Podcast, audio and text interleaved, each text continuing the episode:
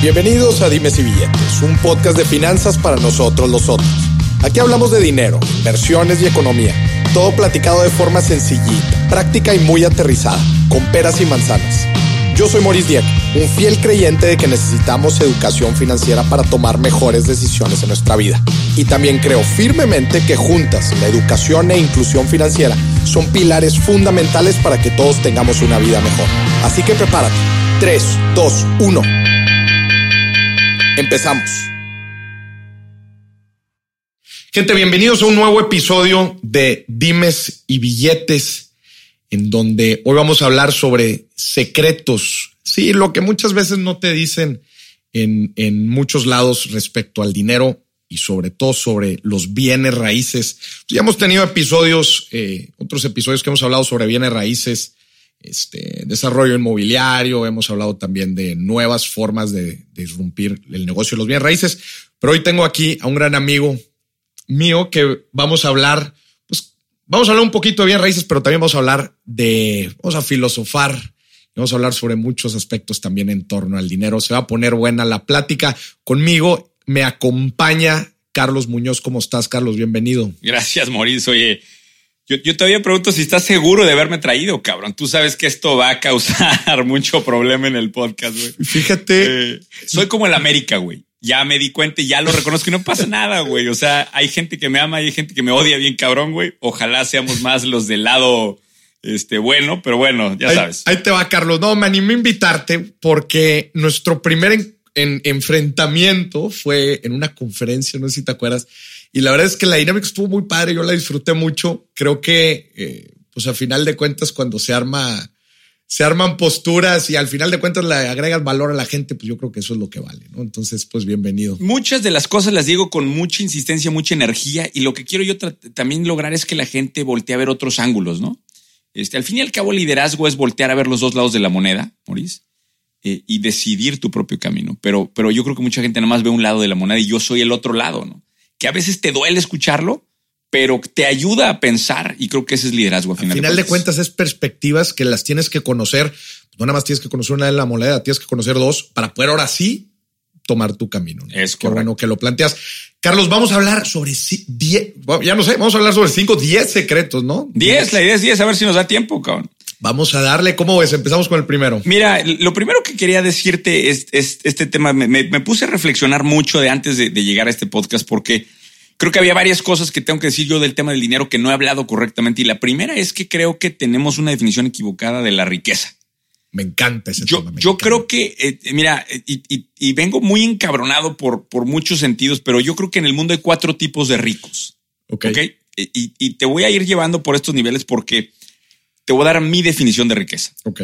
El, el primer tipo de ricos son los güeyes que eh, se dieron un lujito, se fueron a comprar una tele este, de 75 pulgadas, se compraron un, alguna cosa material, un objeto material, Ajá. y creen que eso sí, simboliza una riqueza. Y obviamente esta es la forma más precaria de ver la riqueza, pero es una forma de verlo. O sea, por eso... Hay, hay gente que lo sienta. Sí, claro, ¿verdad? y por eso hacen tanto negocio estas empresas tipo Coppel que te meten unos intereses de la claro, chingada, pero claro, claro. porque la gente siente estimulación al sentirse rico con un objeto. Uh -huh. Es el nivel más básico. Ahora, de ahí viene el, el, segundo nivel, que es en donde yo veo atorada la mayor part, part, cantidad de gente, okay. que yo le llamo la juguetería. Es el cabrón que se compra el carro o la lancha o alguna pendejada este, que se rueda, que rueda básicamente. Y, y, no sé si te has dado cuenta que ahora con redes sociales hay una cultura completa de que carro es igual a riqueza. Güey. Este, ¿Cuántos influencers no hay que en el mundo de los carros, puta? O sea, y hay gente que verdaderamente eh, vive para, o sea, su sueño máximo en la vida es un carro de lujo. Es tener el carro. Y yo volteo y digo, puta, si entendieran que el carro lo que va a hacer es limitarte. Digo, y no es que no tenga los carros, o sea, te juro que los tengo, los tengo parados, cabrón, porque el carro te detiene. Pero me sorprende, y, es una de las preguntas que yo te, te tengo también a ti, Mauricio, o sea, ¿por qué hemos idolizado tanto al carro como el símbolo de la riqueza? Güey? Digo, creo que me, encanta cómo lo planteas. El tema del, desde, partamos desde la ideología del consumismo, que, que era el, primer tipo de rico, ¿no? Y que tiene que ver con el segundo también. El decir necesitas tener cosas, partan, partimos de la necesidad. En verdad no necesitas nada en esta vida. Necesitas muy, muy poquito. Pero es esta cultura del consumismo que nos ha llevado a decir, yo tengo esto, por lo tanto soy. Primero tengo y luego soy, güey. ¿verdad? Y Carlos, no, nos hemos llevado al tema de los autos, como tú estás diciendo ahorita. El auto desgraciadamente se ha vuelto un símbolo de estatus, ¿verdad? En donde si no lo tienes es porque te falta. Y si te falta es porque no tienes, claramente, ¿no? Entonces, pero hay gente que no tiene y, va por el carro. a ver, ¿por qué? Porque también en esta misma cultura del consumismo se, eh, se dedica de, vamos a, te quiero crear la necesidad de que lo necesitas. Dos, no te alcanza. No te preocupes, yo te ayudo a que te alcance, aunque no debas. Yo te ayudo a que sea rico. Yo te ayudo a que sea rico. Pero ¿qué pasa ahí, Carlos? Tú dijiste ahorita los intereses, etcétera. Entonces, es un sistema en general, el tema de la ideología del consumismo que nos afecta muchísimo Qué bueno que tocas el tema de la riqueza porque, madre mía, en el siglo XXI, la riqueza, Carlos, no pueden ser autos. Totalmente. Por favor. Totalmente. Y eso me lleva a mi tercer nivel. Al tercer nivel yo le llamo el Monopoly. Ok. Ya es la gente que entendió que obviamente los, los carros son, o sea, te van a quitar, o sea, no son un activo, son un pasivo y entonces empiezan a decir, oye, pues los inmuebles son activos y empiezan a comprar, pero lo hacen desordenadamente. Mm una casita por acá, un departamento por acá, un terreno por allá. No hay un orden ni una estructura de lo que están pensando, simplemente están jugando Monopoly. Que es, que quiere decir? Caí por, por arte de magia, fui de vacaciones a no sé dónde y acabé con un terreno ahí, ¿no? Es activo, cómpralo. Exacto. Y un poquito como el Monopoly, tiras los dados y a ver en dónde caes, ¿no? Ese es el tercer tipo. Y bueno, van evolucionando, pero luego llegas al cuarto tipo de riqueza, que para mí es el verdadero rico. Y lo traté de explicar el otro día y se me vino mucha gente encima, porque yo creo que el verdadero rico lo que está tratando es construir un patrimonio neto cuyo rendimiento genere libertad financiera tres generaciones abajo de ti. Esa es mi definición de riqueza. Ahora, riqueza financiera. Eh, yo, le llamo la riqueza que te compra libertad, pero no solo a ti, sino a generaciones subsecuentes a ti. Sí. Entonces ahí eh, eh, y empiezo, empieza este juego en donde empiezas a conectar dinero con libertad, porque también te voy a decir una cosa que me caga están sembrando esta, esta conexión de que el dinero es el diablo, güey. Aunque no lo haya tratado de decir así, a mí me sonó a que mucha gente lo interpreta así, ¿no? Pues el dinero no es todo, entonces en realidad lo ah, bueno. Ahí ¿cuál es el problema, Carlos? Este, a mí la definición de riqueza que acabas de decir me gusta para definir riqueza financiera y te la compro. Y si es importante porque nos da libertad y la libertad nos permite hacer lo que sea que queramos en la vida. Pero otra vez, en el siglo XXI no podemos ver solamente la primera dimensión de riqueza, que es riqueza monetaria. Carlos, ¿cuál es la, enfermedad? Estoy, de acuerdo, ¿eh? pero lo que yo, lo que yo veo que no estamos haciendo es que no estamos conectando riqueza con tiempo y con libertad. me encanta eso, ¿eh? Y es importante porque la libertad, ¿a qué nos lleva, Carlos? Eh, no, total, a lo que tú quieras te lleva, a tu potencial a descubrirte a, ti, güey. Explotar claro. tu propósito de vida, tu misión, agarrar tu estandarte y decir, no tengo que trabajar de 9 a 7 por, por un sueldo que es el sueldo que me va a pagar mis necesidades. No, es decir, yo soy libre y yo puedo hacer mi... Eso, la gente me dice a mí en las conferencias, Carlos, yo me quiero retirar, Mauricio, a los 35, a los 40. Le digo, ¿para qué te quieres retirar? No seas huevón. Ponte a Ponte a hacer lo que amas, cabrón. Ponte a hacer lo que amas, transforma la vida de los demás. Carlos, para mí riqueza financiera es importante, pero la riqueza mental es mucho más importante. ¿Por qué? Porque tú puedes ser libre, güey, tú puedes tener chingos de lana y eso es importante y nunca hay que quitarlo. Me dedico a eso, cabrón. Pero no podemos dejar de ver la riqueza mental, que es el ser feliz en el, dos, en el siglo XXI.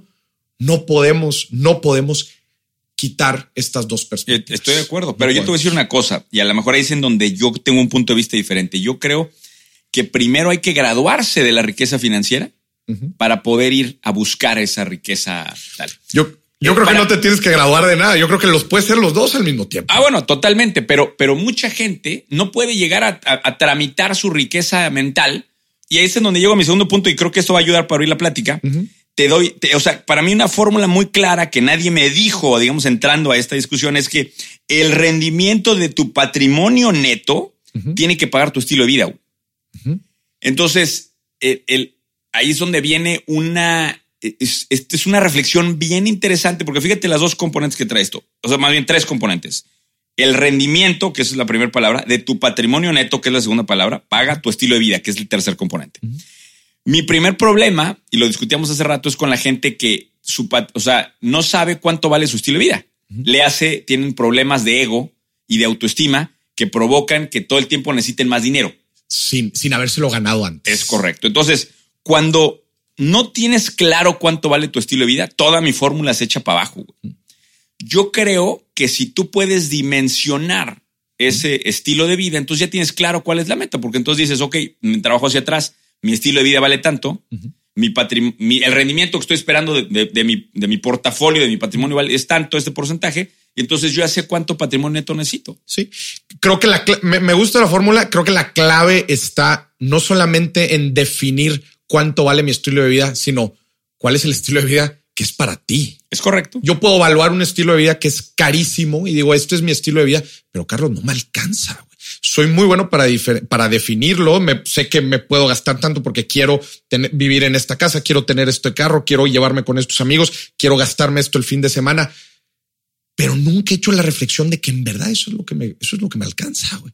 ¿No? Entonces yo vivo pensando en este estilo de vida cuando en verdad no lo, no es para mí y me meto en el ciclo vicioso del. Nada más quería puntualizar un punto de, de, del punto pasado. me voy brincando, güey, para que no me alcance. no te tan rápido. Este. Me encanta el tema de, de, graduarte de la parte financiera y yo te lo digo, Carlos, eso es a lo que me he dedicado los últimos dos años, güey. No, y te felicito, cabrón. Me muchas gracias. me encanta eso. Yo le. Eh, Ojalá eh, hubiera muchos más, Moris. Muchas, muchas gracias yo, yo volteo a la gente y al principio me decían, Maurice, a la gente no le va a interesar las finanzas en redes sociales. La, gente en redes sociales va a, entretenerse. Yo les decía, no, La gente debe educarse en redes sociales. Y mi misión va a ser al que no le interesan las finanzas, lo voy a meter a mi círculo. Me decían, qué bonito nicho te agarraste. Nicho, güey. ¿Cuál nicho, cabrón? Claro.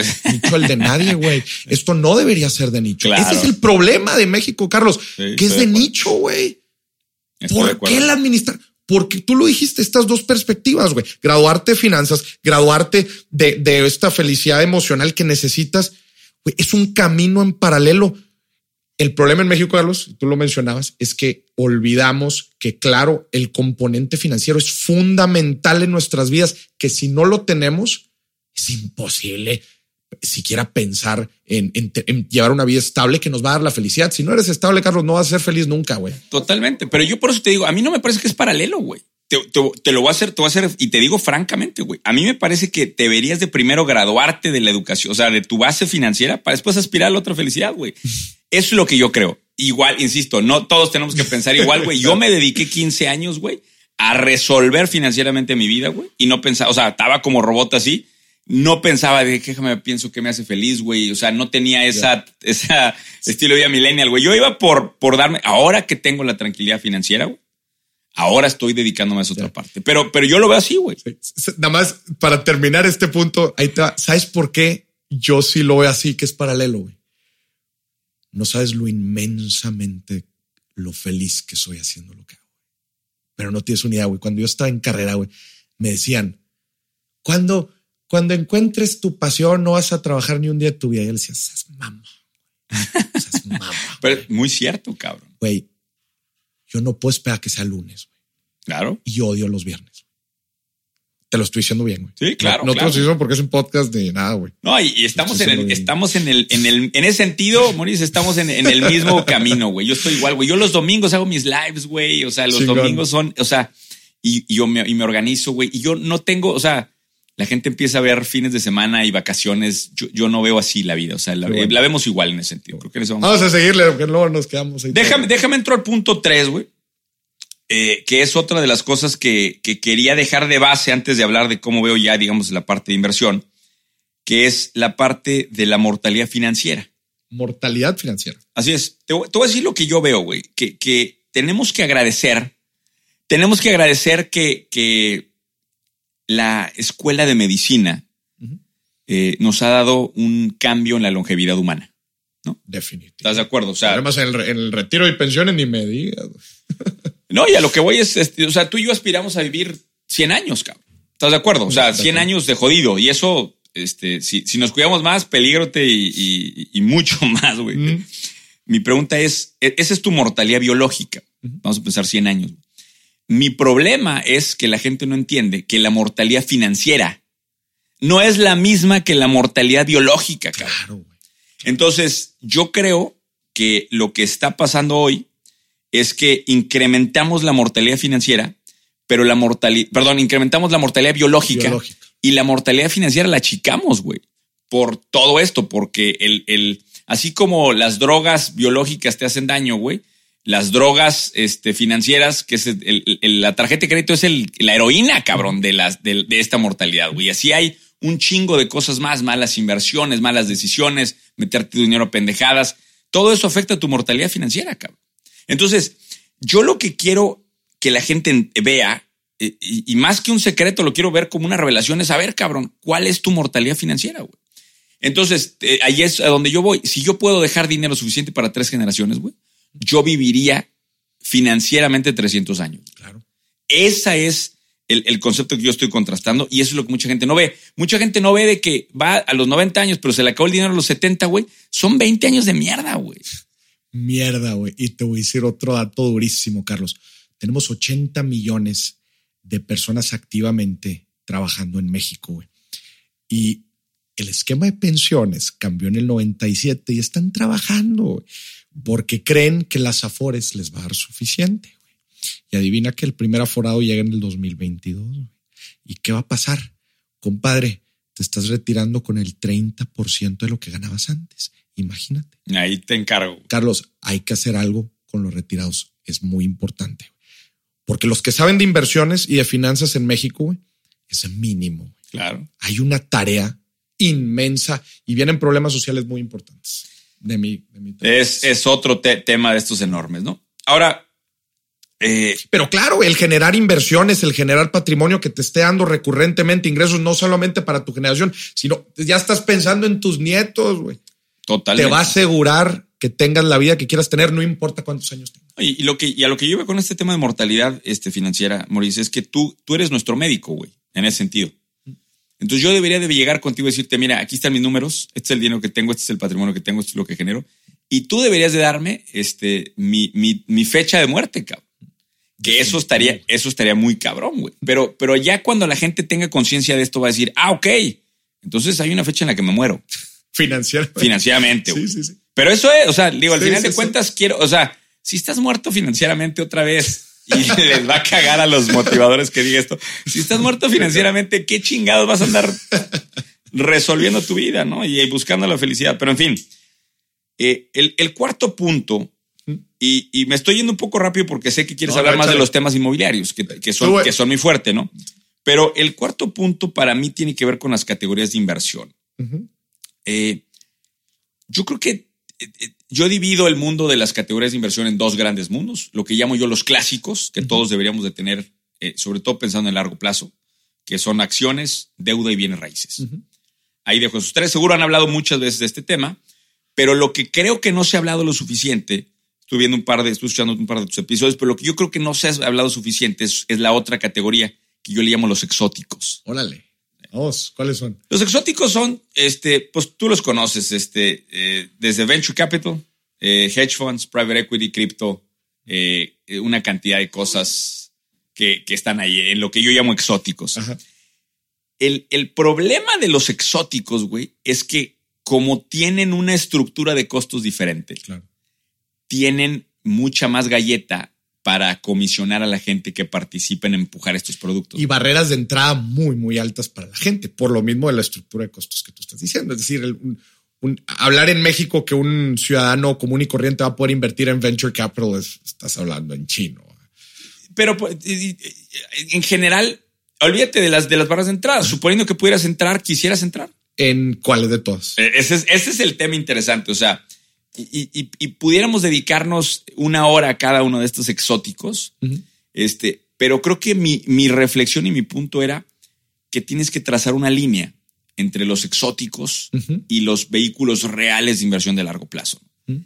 Eh, yo creo que los exóticos te venden muchos espejitos, güey, porque pueden dar comisiones encabronadamente fuertes. cabrón. O sea, y ahorita el, el quinto punto quiero hablar un poquito de los incentivos desalineados que hay, sobre todo por el lado de los, del- del- de los traders y del. Y ahorita en el Sí. tema de cripto, güey, tú sabes que, o sea, hay muchos mundos que, que, que reciben mucho dinero para empujar a la gente productos financieros que no necesariamente son, y es eso, sólidos. Qué bueno que lo mencionas, Carlos. Es uno de los principales problemas del mundo financiero que más me encabrona. Y por eso me encanta lo que hago, güey, porque veo un impacto directo en la vida de las personas, güey. Pero yo agregaría otra dimensión, o sea, sí, los tradicionales y los exóticos. También hay que aplaudirle eh, a la, industria financiera. Han en los últimos años, los últimos 10 años, han bajado bastante las barreras para que cualquier persona pueda realizar inversiones eh, en los, por ejemplo, en muchos activos tradicionales que tú necesitas. Por ejemplo, aquí en México necesitas 14 pesos para invertir en un portafolio diversificado de más de 50 inmuebles por todo México, las famosas fibras, ¿verdad? Y, estás diversificado y te están dando rendimientos. El crowdfunding se me hace una forma impresionante como las empresas fintech están eh, cambiando las reglas del juego de lo tradicional y dando rendimientos bastante buenos. Y cualquiera diría, ¿por qué? ¿Por qué me estás dando rendimientos arriba del 20% tú, crowdfunder? Cuando las inversiones tradicionales me dan esto, pues claro, porque mi estructura de costos es mucho más baja. Es diferente. Estamos rompiendo las barreras tradicionales de, de, la industria financiera y eso me permite a mí poderte entregar mayores rendimientos. Entonces, yo lo que, por eso también, otra vez, y eso lo platico en mi nuevo libro, eh, falta la educación. Claro. Que la gente se entere de estos instrumentos, Carlos, que, que, que vean los beneficios, que hoy para emprender un negocio, Carlos, no necesitas nada. Totalmente. Necesitas una conexión de internet y un celular, güey. Ahora, pero al fin y al cabo, digo, cuando estos instrumentos nuevos se conectan con acciones, con deuda, con bienes raíces, creo yo que estás bajando los principios que ya conocemos, simplemente con otra mecánica. Pero mi preocupación por el lado de los exóticos son cuando no entiendes el negocio, cabrón. O sea, a mí me llegan muchos mensajes, seguro a ti te van a llegar muchos más, de, oye, es que eh, me dijeron que un multinivel era una inversión. Madre mía. Me dijeron que eh, si invertía en esta criptomoneda, que no sé qué hace, es, es una, el otro día me llegó un mensaje, me dio mucha risa, una criptomoneda de marihuana, este es el futuro, eh, una criptomoneda de café, este X, eso es a lo que yo le llamo exóticos, que no tenemos un entendimiento. Es más, ahí te va, yo creo que el peor de los casos. Me escribe un güey y me dice, eh, quiero patrocinar tu canal porque yo, yo tengo un vehículo de inversión muy interesante. Dije, ah, pues, a ver, dime cuál es tu vehículo de inversión. No, hacemos apuestas deportivas. Eh, me llegó a mí también. Eh, o sea, y, le, digo yo, a ver, explícame cómo esto es un vehículo de inversión interesante. No, es que con lo que yo sé de deportes. Algoritmos y leche. Y, y yo tengo toda la información de deportes que yo tengo un grado de efectividad del 84. A ver, cabrón déjenme explicar. O sea, a lo que yo digo es, si tú no entiendes las bases del negocio, güey, ¿cómo chingados vas a sentir que estás... O sea, yo no entiendo a la gente que le está metiendo dinero ahí, cabrón. Hay una frase de Warren Buffett que me encanta, güey, que dice, tú en la vida es como si tuvieras una tarjeta de 20, que, tiene del 1 al 20, una tarjeta. Cada vez que haces una inversión, pinchas un número. ¿Qué quiere decir? Tienes 20 inversiones en tu vida.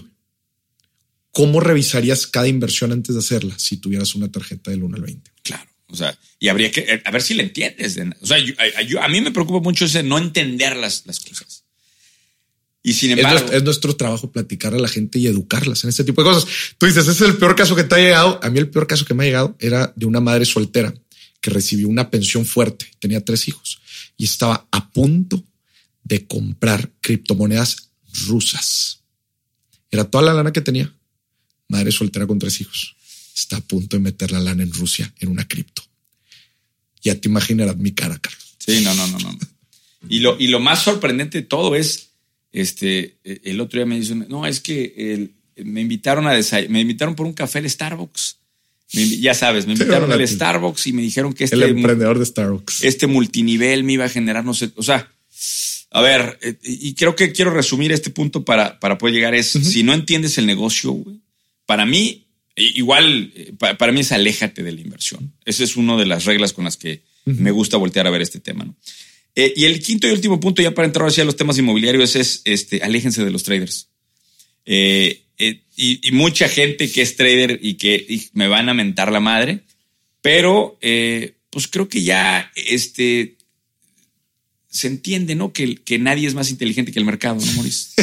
y bueno, y que los pues ni los mismos güeyes de Wall Street, este, Carlos, le ganan al mercado, Me decía el otro día un güey en Estados Unidos que solamente hay tres güeyes que no creen en el mercado. ¿Sabes quiénes son? ¿Quiénes? El cubano, un norcoreano y el trader de bolsa, güey. Son los tres güeyes que no creen en, que no creen en los mercados. En, los mercados, güey. Pero bueno.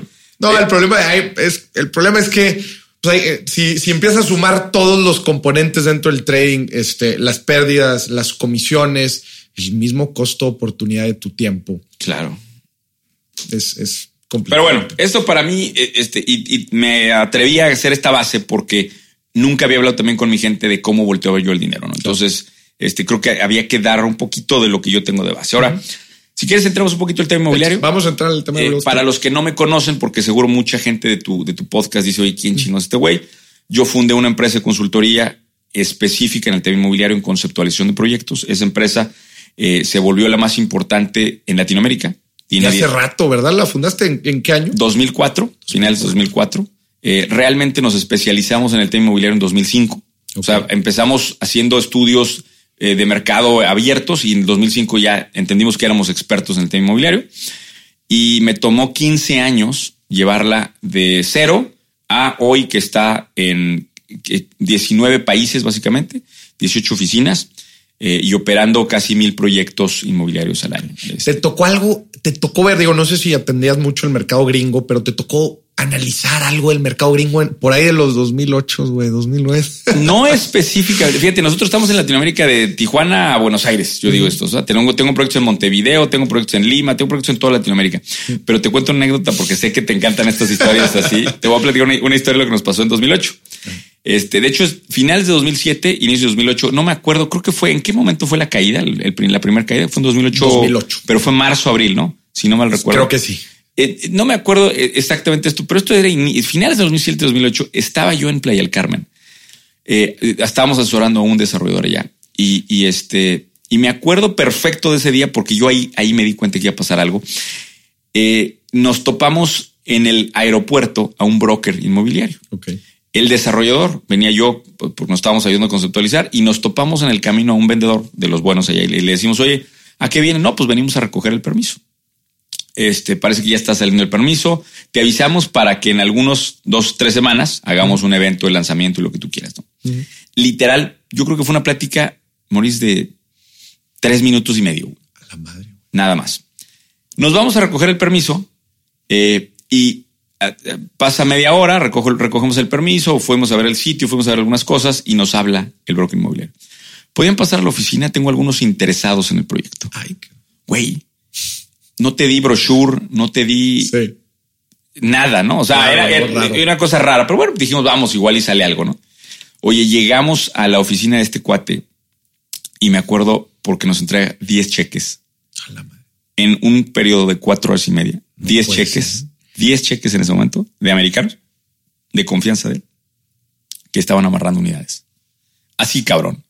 No había lista de precios, no había producto, no había. Sácame la lana de aquí, güey. Era, eh, si es Playa del Carmen, aparte Playa del Carmen trae un boom ahí bien interesante porque la nombró la, eh, en aquel momento no, nombró Guinness la ciudad con más crecimiento del mundo. Ya. Güey, yo dije, no puede ser. Hay algo. No, esto está mal. Eh, o sea, en ese momento entendí que algo iba, algo fuerte iba a pasar, güey, y algo estaba mal. Mira qué interesante. Pero bueno, de estas historias te puedo platicar este, un chingo. Hemos asesorado más de 3.500 proyectos inmobiliarios. En el camino yo escribí seis libros del tema inmobiliario. Eh, y, bueno, pues me, me, convertí en una de las voces referentes en el sector, sobre todo porque yo recorrí todas las geografías, recorrí todas las etapas de los proyectos, he recorrido el ciclo obviamente completo y además me ha tocado también hacerla aparte de desarrollador. Perdí mucho de mi patrimonio en un proyecto de desarrollo, que también es algo que que hoy platico con más tranquilidad. En su momento no lo platicaba, me dolía mucho en el alma, güey. Este, pero bueno, todo eso es lo que te va construyendo. Yo para llegar a este momento en donde ya te platicaré que al final en, en qué estoy trabajando. Ahora, lo primero que quería arrancar. digo, con esta introducción, pues qué interesante. Vamos a ver las, los cinco secretos. Ya con esta introducción, los cinco secretos de Carlos Muñoz sobre real estate. Viene, viene con peso. Vámonos. Y, yo creo que vale la pena que vayamos. O, es que tú vas hurgando en lo que más te interesa cada cosa. No, el primer, el primero que te diría y e, es cómo volteo a ver yo estructuralmente en la industria, porque me, insisten mucho, Carlos, voy a invertir en bienes raíces como si fuera un solo universo. Claro. Como si fuera una sola cosa y yo veo tres universos ahí adentro. ¿Cuáles son los tres universos? Por un lado, el tema de la tierra, por otro lado el tema de la construcción y por otro lado el tema de las rentas. Ok. Ni siquiera deberíamos de llamarle eh, bienes raíces o industria inmobiliaria a una sola cosa porque son tres universos que juegan en reglas completamente diferentes. Si tú lo sabes, o sea, y me comparan y me dicen, oye, es que, este, ¿qué hago? Eh, ¿Una fibra o le invierto unos departamentos que está construyendo un güey? A ver, déjenme dejo bien clarito esto. Un universo es la tierra, un universo es el desarrollo inmobiliario y la construcción y otro universo es el universo patrimonial y de rentas, ¿no? Entonces, cuando entendemos esto, entonces entendemos que hay reglas diferentes y hay momentos diferentes. Y modelos de negocio dentro de cada uno distintos. Totalmente, totalmente diferentes. Ahora, vamos si quieres empezar este, eh, de atrás para adelante, porque quiero dejar el, que a mí me, me, está volviendo loco ahorita, el, que más me importa para el final, para que veas un poquito en lo que yo estoy trabajando. Arranquemos un poquito en el mundo de rentas, si te parece. es como que el, el, de cajoncito que todos lo traen en mente y cuando hablas de inversión en bienes raíces, pues lo primero que piensas es pues las rentitas que van a caer mes a mes, ¿no? exacto. Y, parece, y es algo muy básico. Y te voy a decir, creo que la gente está cometiendo una estupidez tras estupidez aquí, porque lo, lo que hacen cuando voltean a ver las rentas es que les dicen, tengo una propiedad que vale, vamos a suponer por números cerrados, un millón de pesos. Maurice, te ofrezco una propiedad que vale un millón de pesos. Y entonces ellos dicen, con madre, este, para rentarla está poca madre, ¿no? Y van y compran la propiedad y, y, se hacen de la escritura y lo que tú quieras y llegan y ahora sí, ¿y en cuánto la rentaré?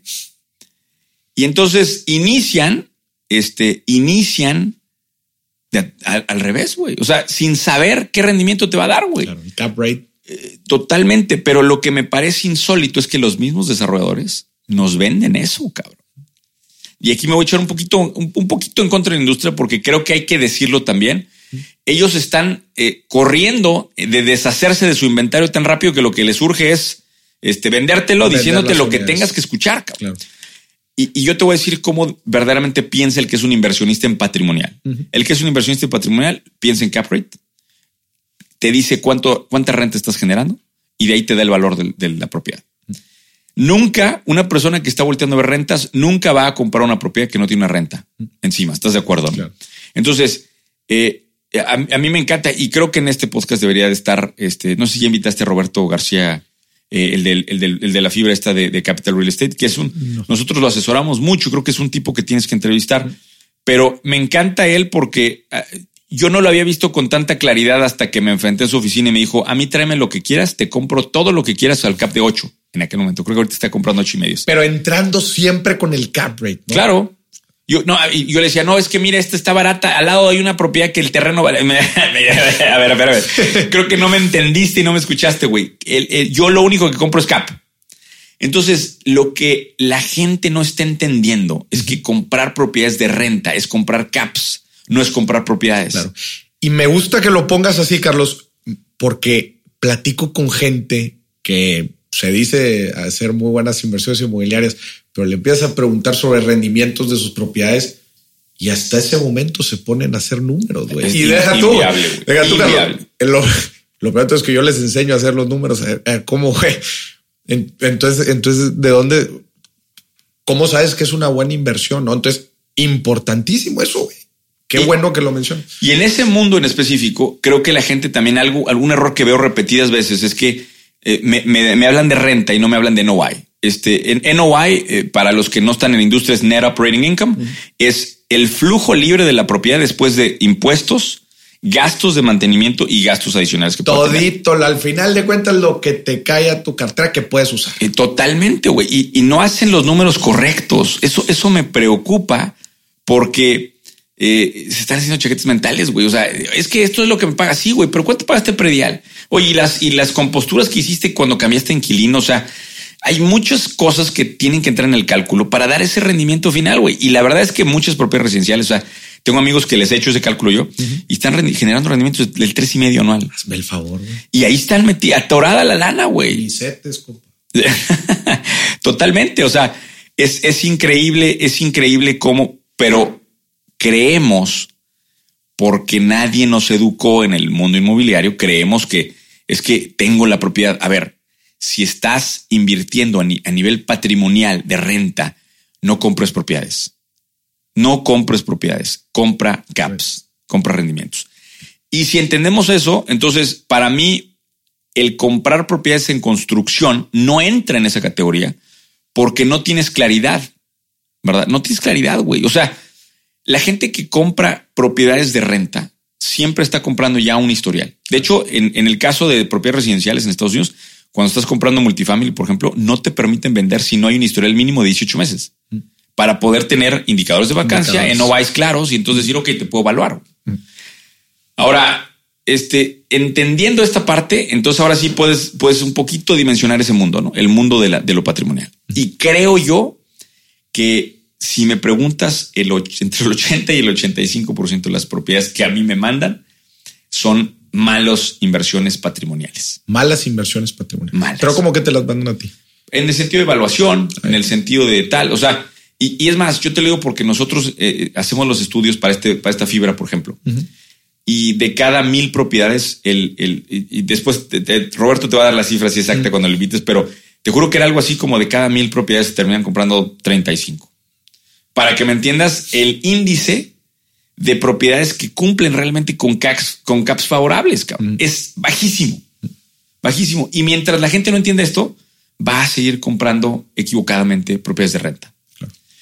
Entonces, eh, eh, foco rojo, si tienes una propiedad que el rendimiento de renta es, pésimo, ¿por qué la tienes, cabrón? O sea, ya deshazte de ella. Y, la cosa es que ahí se nota quién es buen inversionista y quién no, porque como tú dices, si, a ver, si estás, si estás invirtiendo por rentas, el cap rate te va a dar el número de el benchmark de comparación para toda la otra gama de productos de inversión que te están ofreciendo.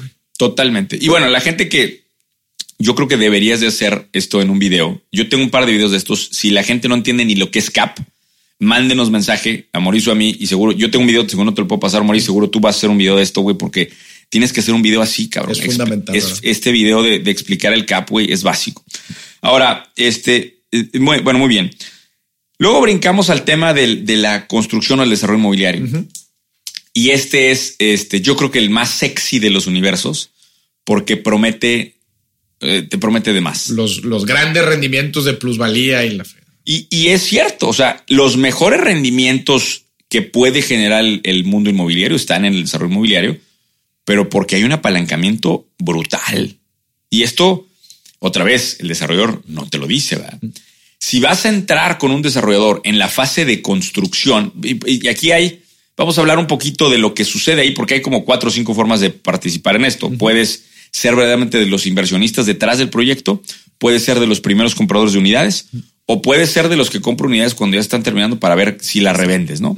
Este, y quizá hay otras modalidades intermedias ahí que entré por crowdfundeando, hay una cosa así, o sea, pero en general quiero primero desdoblar un poquito el negocio para que entendamos cómo está. El negocio es muy sencillo. Eh, tratar de hacer lo más eficiente posible la estructura de capital. ¿Estás de acuerdo? O sea, que el terreno no lo tengas que pagar tú y después con el menor dinero posible pedir un crédito puente al banco que te va a prestar prácticamente para la totalidad de la construcción. A través de, su crédito, de ese crédito puente, pues con un margen no tan alto puedes lograr rendimientos muy grandes. ¿no? Entonces, eh, eh, pero entonces, si tú estás apostándole como inversionista al desarrollo, eh, lo primero que tengo que decir es para que los rendimientos sean verdaderamente interesantes, están apalancados hasta el diente, hasta los dientes, cabrón. Y eso muchos de los que están entrando en esa fase no lo entienden. Ahora, lo, o lo que es peor, hay desarrolladores que están haciendo proyectos de desarrollo inmobiliario sin apalancarse, cabrón. Con dinero los otros. Entonces, puta, pues los rendimientos ahí son súper mediocres. Pero son mediocres, ¿no? O sea, los que, por ejemplo, si te, me, toca ver muchos constructores que no quieren poner crédito puente. Y entonces le piden mucho dinero a inversionistas y van por el puro margen. Güey, el margen es bajísimo para realmente dar batería. ¿no? Entonces, yo te diría, híjole, cuando me dices desarrollo inmobiliario, ¿en qué universo estás metido, cabrón? Porque adentro hay un laberinto de cosas y creo que eh, es, difícil, ¿no? Si, si, hay alguien que le interesa verdaderamente el mundo de desarrollo inmobiliario, tengo un libro que es el bestseller ahorita de la industria inmobiliaria que se llama 50 lecciones en desarrollo inmobiliario, que son los 50 errores que cometen los desarrollos inmobiliarios en ese camino, ¿no? Pero, eh, y lo digo porque a lo mejor alguien quiere entrar a detalle con esto. Es una Biblia así de 500 páginas que, que en algún momento te, haré llegar, para cuando quieras entrar al, negocio así de fondo. Pero yo te preguntaría a ti, ¿cuáles han sido las preguntas más recurrentes en este mundo de, tu gente? Eh, lo que pasa es que, y lo platicamos ahorita antes de que empezara el episodio, ofrecen tanto y ahorita lo que está muy de moda, por lo menos lo que me ha tocado ver, es no es no precisamente la parte de patrimonial de rentas, sino esta parte de la construcción. Ahorita y, y, pues claro, las desarrolladoras quieren aprovechar y prevender todo desde un inicio y, jugar con eso sobre el margen. No, el problema es que y quién es la desarrolladora y qué proyectos tiene y cómo le ha ido y si está protegido con un fideicomiso y qué está haciendo con la lana y cómo van con la obra y si sí te lo van a entregar a tiempo. Hay tantos factores y, he visto un boom importante en esta industria de específicamente ahorita hablando así de los universos en la parte de construcción de desarrolladoras inmobiliarias que todos te tratan de ofrecer las perlas, las perlas de la Virgen y te las ofrecen como si estuvieran seguras. Y ahí es donde entra el tema de los inversionistas que no saben. Muchas veces, desgraciadamente, no saben ni siquiera. Pero, pero me estás hablando de cuando te prevenden unidades, ¿no? Cuando te prevenden unidades. ¿Qué es lo que te, quería preguntar? Aterrizando, la parte patrimonial, tú estás jugando contra cap rates en la parte de desarrollo de, construcción. ¿Cuáles son los indicadores que tienes que tener en el radar? A ver, nomás que ojo, en la parte de desarrollo, creo que hay tres formas diferentes de entrar. Y también creo que hay que clarificar eso. Tú puedes ser de los dueños del balón, o sea, los que aportan el equity que requiere el proyecto que normalmente ahí requiere tickets altos, o sea, y es para un grupo de amigos del desarrollador. Family offices, normalmente digo los que, o los, los del terreno. Pero digo, eh, a partir de 5 millones de pesos, para también darle eh, esto muy práctico, a partir de 5 millones de pesos, los desarrolladores te agarran y te agarran como equity, ¿no? Ya. Eh, es lo, más común. Ahora, esa es la primera forma. Y yo creo que hay que, vale la pena escarbarle un poquito ahorita tú y yo a eso. Pero más primero para clarificar las tres. La segunda es cuando eres del Friends and Family de inicio, que te piden eh, y, normalmente te piden mucho contado o mucho dinero por adelante para darte los mejores precios. Ese es el segundo. Y el tercer, la tercera forma. Ahí entrarían las listas ceros. La lista cero, el, ser de los primeros, lo que tú quieras. Y la, y la tercera forma de entrar es ya hay certidumbre del proyecto, ya lo estás viendo en obra. Este, ya ves, ya ves la torre ahí arriba, pero te siguen ofreciendo un rendimiento. Y entonces esa es una tercera forma eh, pues, de entrar a este mundo. Ahora vamos a desdoblar cada una de las tres, si te parece. Si tú entras como equity del, desarrollador, este, eh, a, ti, ¿cómo te suena eso, Mauricio? O sea, ¿te, parece que es más atractivo que entrar en unidades? ¿Menos atractivo? ¿Cómo lo sientes? Pues a ver, creo que desde, desde un inicio estás entrando con mayor riesgo para empezar, ¿no? Este, que si te vas al, al, al, último escenario que mencionaste, pues ya está la construcción, ya por lo menos hay un tiempo más o menos definido en donde dices, oye, va a acabar la propiedad, la plusvalía, no sé si ya hay algunos departamentos terminados, inclusive algunos que se hayan vendido ya después, pues más o menos empiezas a evaluar las unidades y empiezas a empezar a calcular las plusvalías. Pues yo lo veo como riesgo, ¿no? En, cada, en cada uno de los niveles. Eh, tu pregunta iba... no, en, esta y, precisamente hacia allá iba, acá no hay nada. Exactamente. Literalmente no hay nada. Entonces se vuelve un juego muy interesante porque es humo, como dicen, este, es literal humo y tú tienes que evaluar ese humo. Entonces, este esquema es el más riesgoso y no lo recomendaría al menos de que alguien tenga su propio analista financiero. Y, obviamente conozca a la persona del desarrollo inmobiliario, no a la empresa, este, o sea, que no te inviten, a, que tú conozcas a la persona y digas, yo a esa persona conozco, es una persona ética, es una persona con la que eh, y me llevo a mis hijos a comer con su familia, o sea, a ese nivel, ¿no? Que estamos de acuerdo, Carlos, que otra vez, como todo buen inversionista, evalúas las decisiones de riesgo. Entre mayor riesgo, pues tienes que conocer más, tienes que bajar la incertidumbre a tu forma que, que, que, cuando te empiezas a mover a esquemas menos riesgosos. Ojo, pues yo sé que las grandes ganancias van a estar acá. Eh, y nada más quiero aclarar dónde están las ganancias, ¿eh? porque eh, la gente cree que el margen es lo que hay es de, ganancia. El margen no es la ganancia. O sea, normalmente, por ejemplo, en un proyecto vertical, estamos hablando de márgenes del 20% máximo. O sea, ese es, un buen margen. Los de equity. No, no, no. O sea, me refiero a margen de obra. Si tú, a, mí me ah, cuesta 100 el edificio, o, más bien al revés. lo vendemos en 100 el edificio, me costó 80, el margen fue de 20. O sea, es poco el margen. Lo que pasa es que el dinero que se ocupó para armar ese proyecto normalmente es igual, el 20, son 20 pesos. Entonces, si tú ves eh, financieramente 20 eh, pesos de margen, pero le pusiste 20 pesos, pues en realidad es 100% de rendimiento. Claro, claro. Entonces, ahí es en donde se vuelve interesante. Pero para que ese sea eh, la realidad, Entonces tuviste que haber puesto máximo 20 pesos. Entonces lo que hace el desarrollador ahí es tratar de apretar lo más posible para poner el menos dinero posible. Claro. Eh, yo he llegado, y digo yo, o sea, eh, hemos visto, el, otro día sacamos el cálculo de los güeyes que hicieron esto de saliva. 1.47% de los proyectos que nosotros hemos monitoreado lo hicieron sin dinero. Cero. O sea, lo que te digo, Maurice, es estos cabrones pusieron cero para levantar un edificio de 100, 150 millones de pesos. Yo le llamo los retornos infinitos. Sí, sí, me acuerdo que lo platicaste en tu conferencia. Ese pedo es, haz de cuenta que es como el, eh, es más, ya ni habría forma de evaluarlo. ¿Estás de acuerdo? Porque si pusiste cero y generaste 20, 30 millones de pesos de utilidad, puta madre. O sea, eres un dios, cabrón. Y yo me aventé dos, tres tiritos de esos, Mauricio. Me aventé dos, tres edificios que me generaron, te, puedo decir tranquilamente 40, 50 millones de pesos de saliva, güey. ¿Lo recomendarías a la gente? Te voy a decir que me pasó en el tercero. Eh, igual se alinean las estrellas, terreno una aportación, eh, unas personas locales que tenían conocimiento de la zona, eh, tenían los contactos para gestores, tal, sin hacer, sin hablar mal de nada, o sea, haciendo las cosas bien. Haciendo las cosas bien. Eh, hicimos un proyecto, eh, el arquitecto, mi compadre, me aportó el, proyecto de arquitectura. Entonces, haciendo las cosas bien, teníamos proyecto, teníamos terreno, fideicomiso, el equipo legal también se quiere sumar al proyecto. Todos dijeron, órale, Yo también me sumo. Eh, literal, nos dieron los, los, los, los permisos muy rápido. Empezamos a prevender otra vez por las amistades que tenían la gente local. Prevendimos 10, 15 unidades y ya teníamos crédito puente en esto te estoy platicando en un periodo de cuatro meses y medio. Mm. Eh, te llega el crédito puente y pues arranca la obra. Arranca. Y la obra arranca a la velocidad que quieras porque te suelta el banco el dinero sobre avance. Entonces, entre más avanzas, más te, pre más te dan dinero. Yo tenía un edificio cuatro niveles, güey. O sea, estás en el sueño, cabrón. Porque estás volteando a ver un monstruo de ese tamaño y dices, cabrón, para que vea. Para que vea y no me costó ni un solo peso. Pasan como cuatro meses de obra todo viento en popa, las condiciones impecables, Mauricio. O sea, y la verdad es que yo conozco la industria, entonces yo sé perfectamente qué monitorear, pero nunca me imaginé que afuera del proyecto iba a haber una balacera. Ay, Veracruz esto. Una balacera entre dos bandas eh, que deja dos muertos, literalmente al pie del proyecto. Literalmente.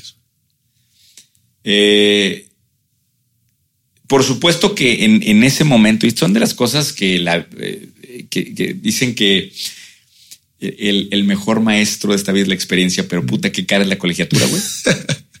este es de esos momentos, güey, porque nos hacemos una junta de socios, tres socios involucrados, eh, y, y, te pongo los escenarios. Escenario A es detén la obra, detén todo, y pues te quedas con una. Habíamos utilizado como 35 millones de pesos de línea de crédito eh, y asumes eh, la pérdida de. Obviamente había, había que regresar el dinero que, que, también ya se había gastado, por supuesto. O sea, entonces sumabas una pérdida como de, no sé, 50, 55 millones de pesos. O sigues con la obra, rezas porque mejore eh, el optimismo. Este, y con una potencial línea de crédito de 100 millones de pesos que te iba a llevar a pérdidas de 100 millones de pesos. O sea, más, bien no a pérdidas, sino a un riesgo, a una exposición, claro. un exposure de riesgo de 100 millones. ¿Le quieres arriesgar más lana o no? ¿Y qué pasó? Pues, ¿qué harías tú? Primero te pregunto antes de que te cuente la historia. No, diga, necesito conocer bien la situación, güey. ya sé dónde me quieres poner. No, no, queremos, no tengo la información suficiente. queremos arrinconar a Maurice para que los haters le los tiren. Haters le tiren ¿eh? No, no, no, tú sabes que este tipo de decisiones no, se no tienes haters, Maurice, porque es bien conservador, güey. Te voy a decir algo, güey. Sí tengo. No, no tantos, te soy sincero, pero sí tengo, güey. Uno que otro de que sí. con todo y que eres bien tranquilo, güey. A ver, güey, yo me dedico a educar, güey. Pero sabes que hay veces me tiran de que este eh, normalmente los que se la tiran muy acá de que de que hay veces de que digo cosas hay veces muy básicas. pero güey, es que ese es el fundamento. Te, juzgan sin entender el contexto. Desgraciadamente. Oye, pero bueno, entonces decidimos los socios y yo eh, seguirle la torre. Nos atoramos, este, con ganas, o sea, apostándole a México, no diciendo no, lo de la inseguridad es algo este pasajero, en dos meses estamos de vuelta de la madre. Y pues nunca recuperamos, güey. O sea, las ventas no, las ventas no regresaron, la plaza se murió, güey, la inseguridad se agudizó en aquel momento. Eh, terminamos la torre. Este, yo, yo le llamo el, el, monumento a la, a la el monumento a la pendejez inmobiliaria. Ahora que estuve en Veracruz este año, güey, me paré abajo ahí. Y ahí sigue. Claro, pues claro, la torre está terminada, güey. Ahorita te cuento qué pasó, pero este la, veo y, me, me, me, se me aprieta el estómago, cabrón. Porque para mí, este, pues, ¿qué pasó al final de cuentas? Que logramos, se habían vendido como 30% de la torre, llegamos como al 40, 50% de las ventas, eh, y pues 50% de, las, de la torre no la pudimos vender. Eh, tuvimos que terminarla por los que ya no se habían comprado. Terminamos la torre, sufriendo, pero terminamos. Eh, y pues a pechugarle el resto, cabrón. Y, y, pues a, someterte a unas absorciones bajísimas. Y ahí es en donde entiendes de qué se trata este negocio, güey. Porque traíamos, creo que cerramos ya después de haber hacer las primeras escrituraciones. Eh, básicamente nos quedamos como con 70 millones después de deuda. Este, y pues en teoría las unidades valían eso, pero eso es el primer mes, ¿verdad? Sí. Si, el, si ya entregaste y pues no vendiste nada, güey, el banco te sigue cobrando los intereses. Entonces, lo que termina pasando es que cada mes el banco te quitaba un departamento. Tas, tas. Imagínate eso, cabrón. No manches, güey. Este, eh, y, todo, todo el dinero de la otra empresa, de la buena, lo, vaciamos allá un buen rato para poder soportar esos putazos. Muy doloroso, muy, muy doloroso. No te puedo escribir el nivel de angustia que te da cuando, cuando estás este, en, ese nivel de riesgo. Y por una situación que estás de acuerdo, que tú mismo lo dijiste, güey, todo, todo parecía viento en popa, güey, pero tan, tan rápido y tan sutil como una balacera afuera que dices, güey, calculé todo, todo estaba perfectamente, güey. Y, te voy, y, te voy, a decir una cosa, cabrón, o sea, yo, yo creo que, a ver, primero que nada, e, esto es una gran lección porque yo era de los que creía que como soy más inteligente que los demás, me va a salir todo, güey. Mm.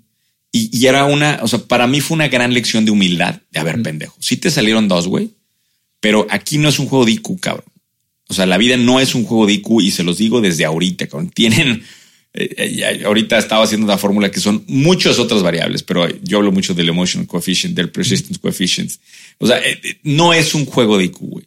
Esa fue la primera. Y la segunda es que ahí fue donde verdaderamente dimensioné lo que significa riesgo. O sea, nadie dimensiona la palabra riesgo hasta que perdió todo su dinero por estar sobreapalancado.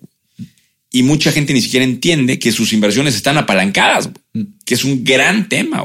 No solo en lo inmobiliario, en lo en, fuera. O sea, la gente que está en Forex eh, no entiende el nivel de apalancamiento que trae esa mugre. Es impresionante. Ahora, eh, te cuento, o sea, te cierro la historia. Eh, logramos al final vender paquetes de unidades a un par de inversionistas.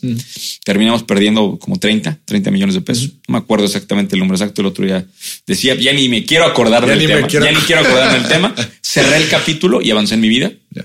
Eh, porque También es importantísimo eso, ¿no? no, no sabes, güey. O sea, resiliencia. Totalmente. Y te voy a decir una cosa. Pasó ese momento y, y sí eh, entendí, porque de repente me dicen, oye, Carlos, sabes tanto el inmobiliario, ¿por qué no estás desarrollando más?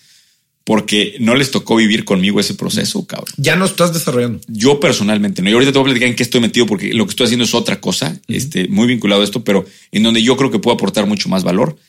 Eh, y apoyo la empresa de consultoría, porque también eso quiero aclararlo. Yo me graduó, siempre digo esto, me graduó de mi empresa de consultoría porque yo ya no opero. Mi socio Nacho Torres, que también me encantaría que invitaras después al podcast. Claro, claro. Él sigue operando la empresa de consultoría. Socio operador. Él es el director general de la empresa. Yo participo básicamente en el consejo. Eh, y entonces eh, son dos socios. Tres socios. Francisco, eh, él está también desarrollando, él sí está desarrollando a través de otro fondo que se llama Nodus Capital. Él le encanta esto. Ya. ¿No? Este, él, él salió un poquito menos raspado emocionalmente, yo creo, del tema, ¿no? Pero bueno, al final de cuentas, lo que les quiero decir con esta historia es que entrar en la parte de equity de los proyectos inmobiliarios conlleva, sí puede ser enorme potencial. Te digo porque los, retornos pueden ser muy altos. Te estoy hablando de miles de por ciento, o sea, mil quinientos por ciento, mil doscientos por ciento, arriba del 100, cosa que es rarísimo, pero sí es lograble, pero es con extremo apalancamiento. Y eso hay que decirlo. ¿no? Ahora, viene la segunda parte, es cuando le entras con las primeras unidades. Primeras unidades. Yo, este vehículo de primeras unidades sí lo recomiendo cuando conoces plenamente el desarrollo, tú lo dijiste hace rato. Pero siempre les digo que hagan escenarios mucho más conservadores de tiempo mm. que los que el desarrollador les Que los que el desarrollador les entrega. Carlos, eh, me gustaría platicar uno de esos. Hace poquito estaba sondeando la ciudad y platicando con en varios desarrollos inmobiliarios. Me tocó, oye, me recibieron en uno, no voy a decir nombres, pero me recibieron en uno como me recibe, ay, pásale, mira, tú eres Friends and Family. Era la primera vez que veía a la persona. No, te voy a ofrecer Friends and Family. Y nos ofrecen la lista y todo. Y empezamos a ver y había tres torres y, una estaba, faltaba construir una. Y empiezo a comparar ahí los precios entre una, unas torres ya terminadas y los precios que me estaban dando de la, de la que apenas estaba construyendo. No cuadraba, güey. También hay que tener cuidado con claro, eso. totalmente. Te dicen que tú eres Friends and Family, que es lista cero y lo que tú quieras, pero los números no cuadran. Y, a veces te dicen que es lista cero y la torre va a la mitad. A ver, no, eh, no hay, eh, vamos entendiendo esta cosa clara. Cuando eres Friends and Family, no hay hoyo en el terreno. Mm. O sea, eso, no hay hoyo en el terreno. Por eso es tan delicado a quién le vas a comprar. Mm. Y yo lo que les digo es conozcan a sus desarrolladores. Si no lo puedes invitar, fíjate, este, esta es una regla muy sencilla, Maurice. Invita al desarrollador a tu casa a comer. Mira qué buena, qué buena regla. A tu casa, cabrón. Si no lo aguantas una hora para comer, güey, o te da mala espina como ser humano, sí. no, güey, no. es el desarrollador. Yo tengo la fortuna de tener muy buena relación con varios de los desarrolladores y siempre invierto en la persona antes que el proyecto. Mm. Eso, eso es un gran tema. Mm. Y la verdad es que he tenido resultados muy buenos, este, entendiendo que yo compro la lista cero, me pongo un plazo adicional. O sea, ellos te dicen, es que fíjate cómo está este juego, Maurice. Este, te dicen, no, pues te entrego en 24 meses. Pero el contrato trae seis meses más de plazo. Mm. Y después, a veces 24 meses más seis meses de plazo y todavía no entregan. Y, cuando llega ese momento te dice, tú estás de que, güey, me dijiste 24 más 6, 30 y siguen sin entregar. Y te dicen, pues cancélame. Porque ellos traen todo el sartén por el mango. Oye, ¿por qué no me aceptes? cada mes que pase. No, déjate eso. ellos les conviene que canceles porque te vendieron la unidad bien barata. Claro. Y ahora la van a revender más Entonces se vuelven, eh, están los incentivos muy perversos ahí, hablando de estos incentivos mm. que decías, los incentivos están perversos porque tú no la puedes soltar y ellos no tienen incentivos por terminar. Entonces yo lo que hago simplemente es yo ya reconozco que aún y adicional al plazo legal que te especifique el contrato, le pongo otro medio año más. Medio año. O sea, esa es una recomendación como práctica para que hagan sus números con seis meses conservadoramente sus proyecciones. Que hagan sus números conservadores. Y sí he tenido resultados muy buenos. Eh, te voy a dar algunos tips de lo que, de lo que yo he hecho porque este, me ha ayudado bastante. A mí me encanta agarrar la unidad más barata del complejo, sobre todo en complejos verticales. Eh, porque eh, al final, cuando el edificio está terminado, suele haber mucho menos varianza de los precios entre pisos. Y las listas que trazamos originalmente traen variaciones a veces del 25%. Entonces tú traes un departamento en el piso 1 y trae 25% de diferencia contra el penthouse.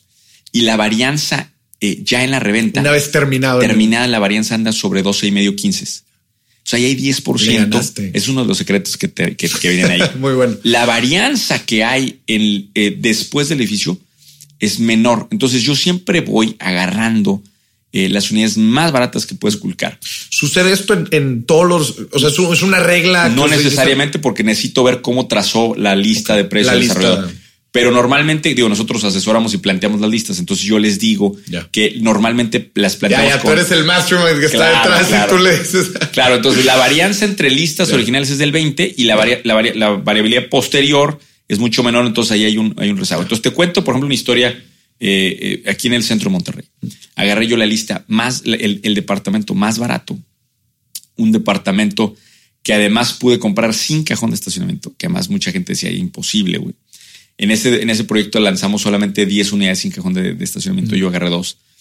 Eh, es, esa unidad la escrituré yo en 799 mil pesos y la terminé vendiendo en un millón ochocientos. No manches. Entonces me fue de lujo, cabrón. Dos, años después. Tres, casi tres. casi, tres.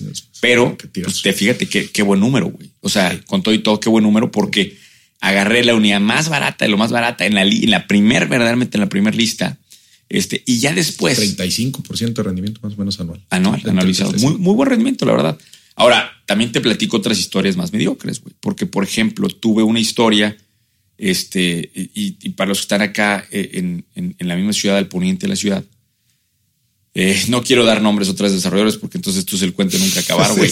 y, mi, empresa de consultoría puede sufrir, güey, en sus números, güey. No queremos eso. Pero eh, mi socio le gustó mucho el proyecto. A mí no me había gustado, cabrón. Que eso, chingada. Regresa a lo de los instintos, güey. Mi socio es Qué muy- duro, güey, ¿no? mi socio es muy necio, me dijo, güey, éntrale, no te va a fallar. Y la madre le entré. Eh, y pasó una cosa muy particular, pero para que vean el tipo de cosas que te pueden pasar. El desarrollador entrega, un- se atrasa un poquito la obra, mucha presión de los, de los, de los eh, compradores. eh, y dado que había mucha presión, un desarrollador seminovato, vamos a llamarle, decide entregar algunas unidades de la gente que pagó de contado. Entrega unidades, hay posesión de las unidades, sin escriturar. Llega el banco eh, y el banco no permite que haya posesión de las unidades, de ninguna unidad, De hasta que esté liberado El. el correspondiente del crédito puente del, del proporcional. Entonces, el banco eh, cierra, eh, y impide escrituraciones por el problema hasta que se salgan los inquilinos, güey. Pero entonces el desarrollador dice, no, no los puedo No sacar, güey, puedo son sacar. sus departamentos. Y entonces empieza un pleito legal entre el desarrollador y banco, que por supuesto el banco quería ampliar porque el banco, ampliando lo que crees que pasa, cobra más Cobra intereses más porque el crédito puente está erogado al to- a toda Sí. la totalidad, güey. Entonces se alarga esos seis meses más, güey. Seis meses más, le estoy hablando del plazo de entrega, De plazo que ya de se había finiquitado. Entonces, del plazo de entrega legal que ya había pasado, pasan seis meses más, güey. Tú con el dinero metido ahí, horroroso el proceso porque está el pleito. El desarrollador no sabía qué hacer, güey. Entre no sé si entregar más, no entregar más. Los cinco güeyes ahí metidos estorbándoles a todos, cabrón. O sea, Total, fue un pinche desmadre. El desarrollador tuvo que pedir prestado de otro lado para poder finiquitar, para poder pagar una parte, Una del, parte del proyecto. Termina perdiendo mucho dinero por, por, por esa estupidez de un operador, o sea, por un güey del, o sea, X. Pero termina costándonos a nosotros 12 meses más de plazo a los que compramos. Ya. Eh, y termina logrando yo una plusvalía realmente de nada. O sea, para que me entiendas, esos departamentos yo los compré en 2 millones de pesos, o sea, terminan vendiendo 2 millones 500, pero casi con 4 años de plazo. Entonces, Volviendo al riesgo. volviendo al riesgo, cabrón. Pero, Volvemos pero, y, y- y van a decir, y quiero dejar esto bien claro, Mauricio. Soy un gran optimista de invertir en el ramo inmobiliario, pero también creo que tenemos que, nuestra responsabilidad como conocedores, como expertos de la industria, es transparentar pros y contras. Importante. Las dos caras de la moneda. Carlos, que aquí has platicado bastante. Bueno, para empezar, platicaste de los tres, de los tres universos, las implicaciones, que ahorita falta un tercero. Este, que no es lo, ay, viene raíces, no es seguro, viene raíces porque siempre van para arriba. Espérate, güey. Hay fuertes implicaciones y hay que educarnos y hay que entrarle a involucrarnos en todo este proceso para hacerlo bien. Te- Totalmente, totalmente. Ahora, y, y te voy a decir algo, conforme empiezas a encontrar estos desarrolladores que hicieron su tarea, te entregaron a tiempo, hicieron la tarea, te juro que es como cuando un este, sommelier encuentra un vino que ya sabes que la casa de vinos lo va a dar y al rato quiero hablar un poquito más de la cosecha por, por lo que significa eh, eh, la conexión con el fondo que yo estoy creando, pero yo ya ni siquiera veo los proyectos de estos desarrolladores que me han quedado bien. Literalmente es una llamada, me mandan papeles a mi oficina, no sé ni qué estoy comprando. A ese punto he llegado. Porque otra vez estoy invirtiendo en la persona Ya. y en la confianza que hay en esas personas, más que tener que ir. y te- Me gustaría que nos platicaras ahorita tu checklist. Porque yo sé que tú haces un checklist, si no es que mental escrito de los desarrolladores. Y creo que ese es un punto fundamental para que la gente entienda, güey, cuando le está entrando al ramo inmobiliario.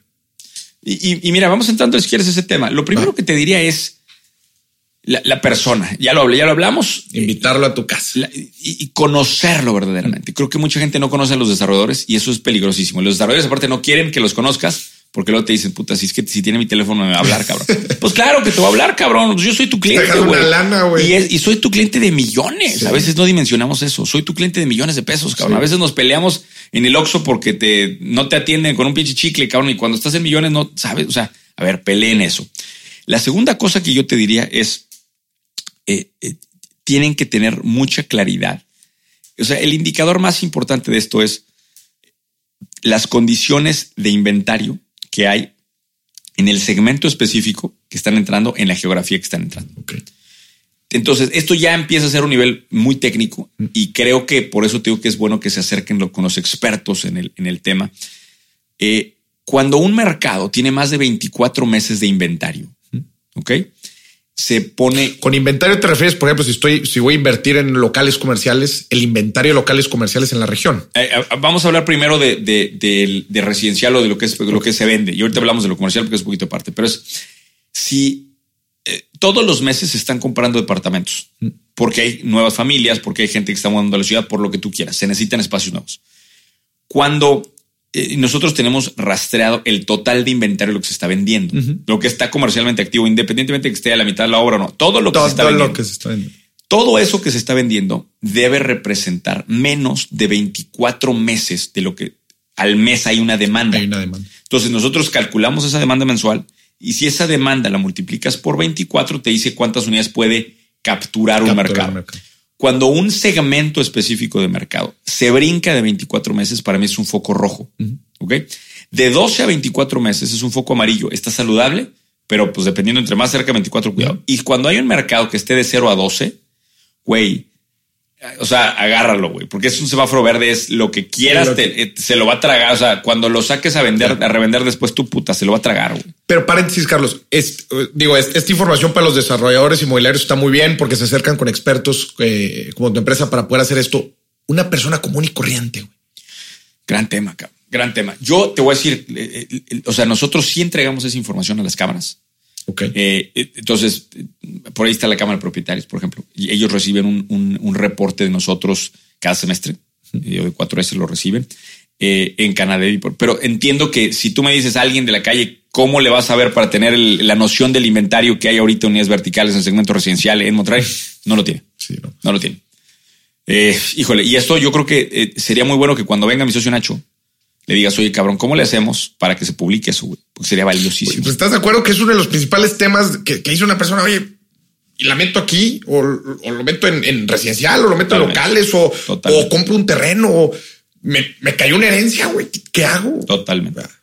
Y creo que hemos pecado de, eh, celosamente guardar esa información para beneficiar a los que se están asesorando de, los servicios de nosotros. Tengo que reconocerlo. Ahorita, ya que no estoy en esa empresa, pues sí te diría, vamos a hablarlo con Nacho, a ver cómo le podemos hacer para que haya algo de que lo que se publique eh, y, que se le, y que le pueda llegar a tu gente, cabrón. ¿Estás de acuerdo que el darle información a la gente eh, pueden venir cosas muy buenas de Totalmente, totalmente. Y me parece que es un tema. ¿eh? No manches, güey. Estaría increíble. Que... Es un gran tema.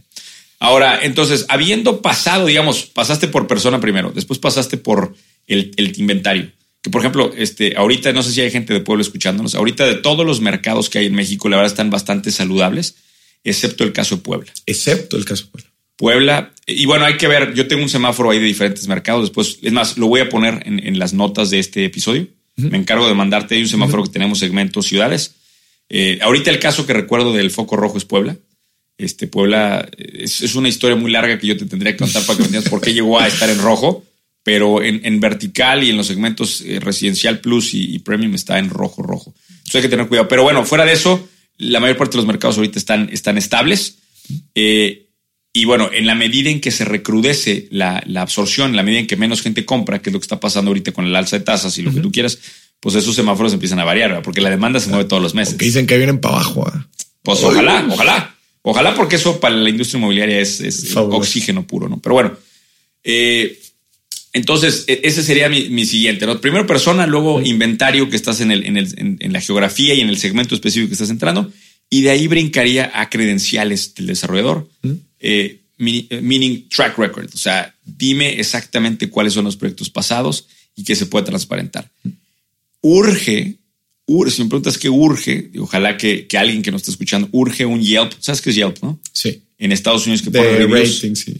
Urge, güey, un Yelp de desarrolladores inmobiliarios. Puta madre, cómo me eh, encanta. Era lo que te estaba platicando ahorita antes del episodio. Güey. Imagínate, güey, una calificadora ciudadana, güey. Yo, exacto. Yo creo que tú lo ves también mucho del lado de, arrojar los números. Yo con, tan sencillo con ver estrellas, cabrón. Cumplió, cumplió en tiempo, cumplió en calidad. Comentarios, ponme unos comentarios ahí abajo. ¿Cómo fue el trato, güey? ¿Cómo sería útil ese pedo? Me encantaría. Y es más, hay que, hay, si hay algún programa, vamos a ponerlo más cabrón. Si hay algún programador allá afuera que nos quiera aventar esa plataforma y se quiera asociar con nosotros a lanzar esa plataforma, Morís, un servidor y ustedes se van a hacer socios para lanzar esta plataforma. ¿Qué te parece, Morís? Me encanta y abrirlo no solamente a inversiones de desarrollador, desarrollos inmobiliarios, ya te lo había dicho, güey. Abrirlo todo. No manches, güey. Ahorita. Y, que se arme ahí la. Gracias a la tecnología, güey, hay tantas formas de invertir que es, es para sanidad de la gente, güey. Es para protección de la gente, güey. Totalmente. Pero bueno. Sigamos. Y, bueno, y bueno, el, tema, obviamente, eh, después de eso simplemente sería la, estructura legal, ¿no? que la estructura legal es, es, es obvia y, bueno, pero muchas veces ni siquiera están, ni siquiera saben lo que están firmando. Entonces, yo creo que hay que hacer un checklist de eso. Me quiero adelantar porque ya le llevamos un chingo de tiempo, güey, y la gente no va a llegar a, lo que, quiero, a, lo, que quiero que decir, cabrón. Él, y quiero llegar a lo importante, güey. Este, eh, eh, bueno, entonces el, último, el último universo, que creo que es el que quiero llegar en la última parte de este podcast, este, Maurice, es hablamos del tema de patrimonial las rentas, hablamos un poquito de construcción, que si quieres después hacemos otro episodio de construcción con mucho gusto, pero quería llegar al universo ahorita que más me está interesando, que es el de tierra. Tierra. Tierra. Eh, que es la parte más verde de los bienes raíces. Hablamos de tierra, construcción, patrimonial de renta. Estamos hablando de la originación ¿no? de esta industria. Correcto. Y ahí quiero explicarte eh, en dónde está el negocio, porque yo me estoy especializando en eso. Ok. Estoy lanzando un banco de tierra que no tiene precedentes en Latinoamérica. Platícanos, empecemos, ¿qué es un banco de tierra? Y, primero quiero, quiero hacerte entender cuánto vale un terreno. Porque mucha gente dice, ok, tú, y es más, es increíble, tú traes un valuador mañana y le dices, valúame este terreno que tengo aquí enfrente que está baldío.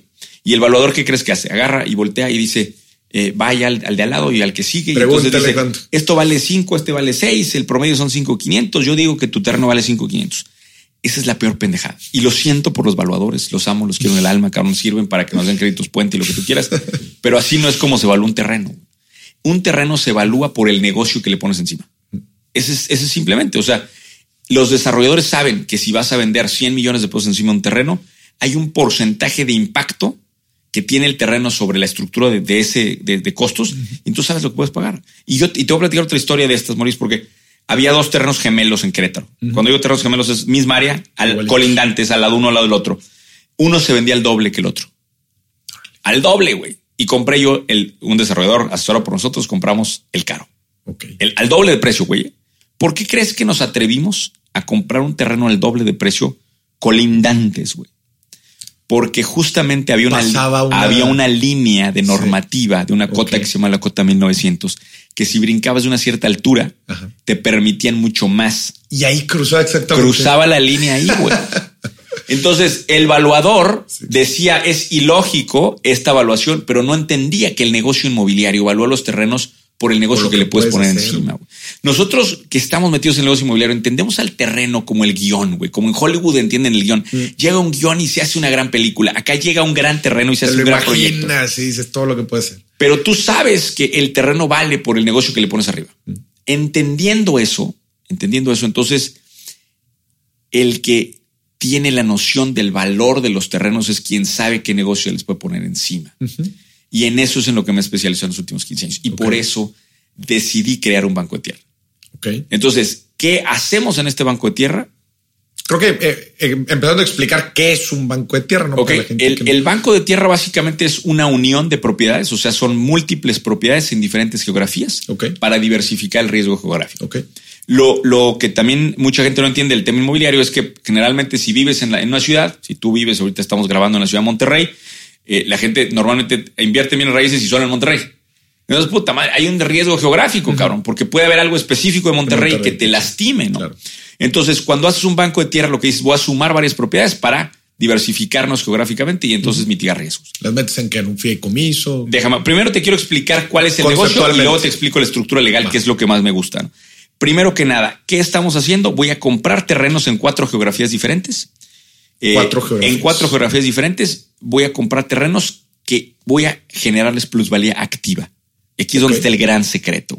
La plusvalía pasiva es siéntate y ponte a solear el terreno y en dos años a ver cuántos chingos vale. La plusvalía activa es cuando tú te pones a trabajar en tú la vas a generar. ¿Qué es esa plusvalía activa?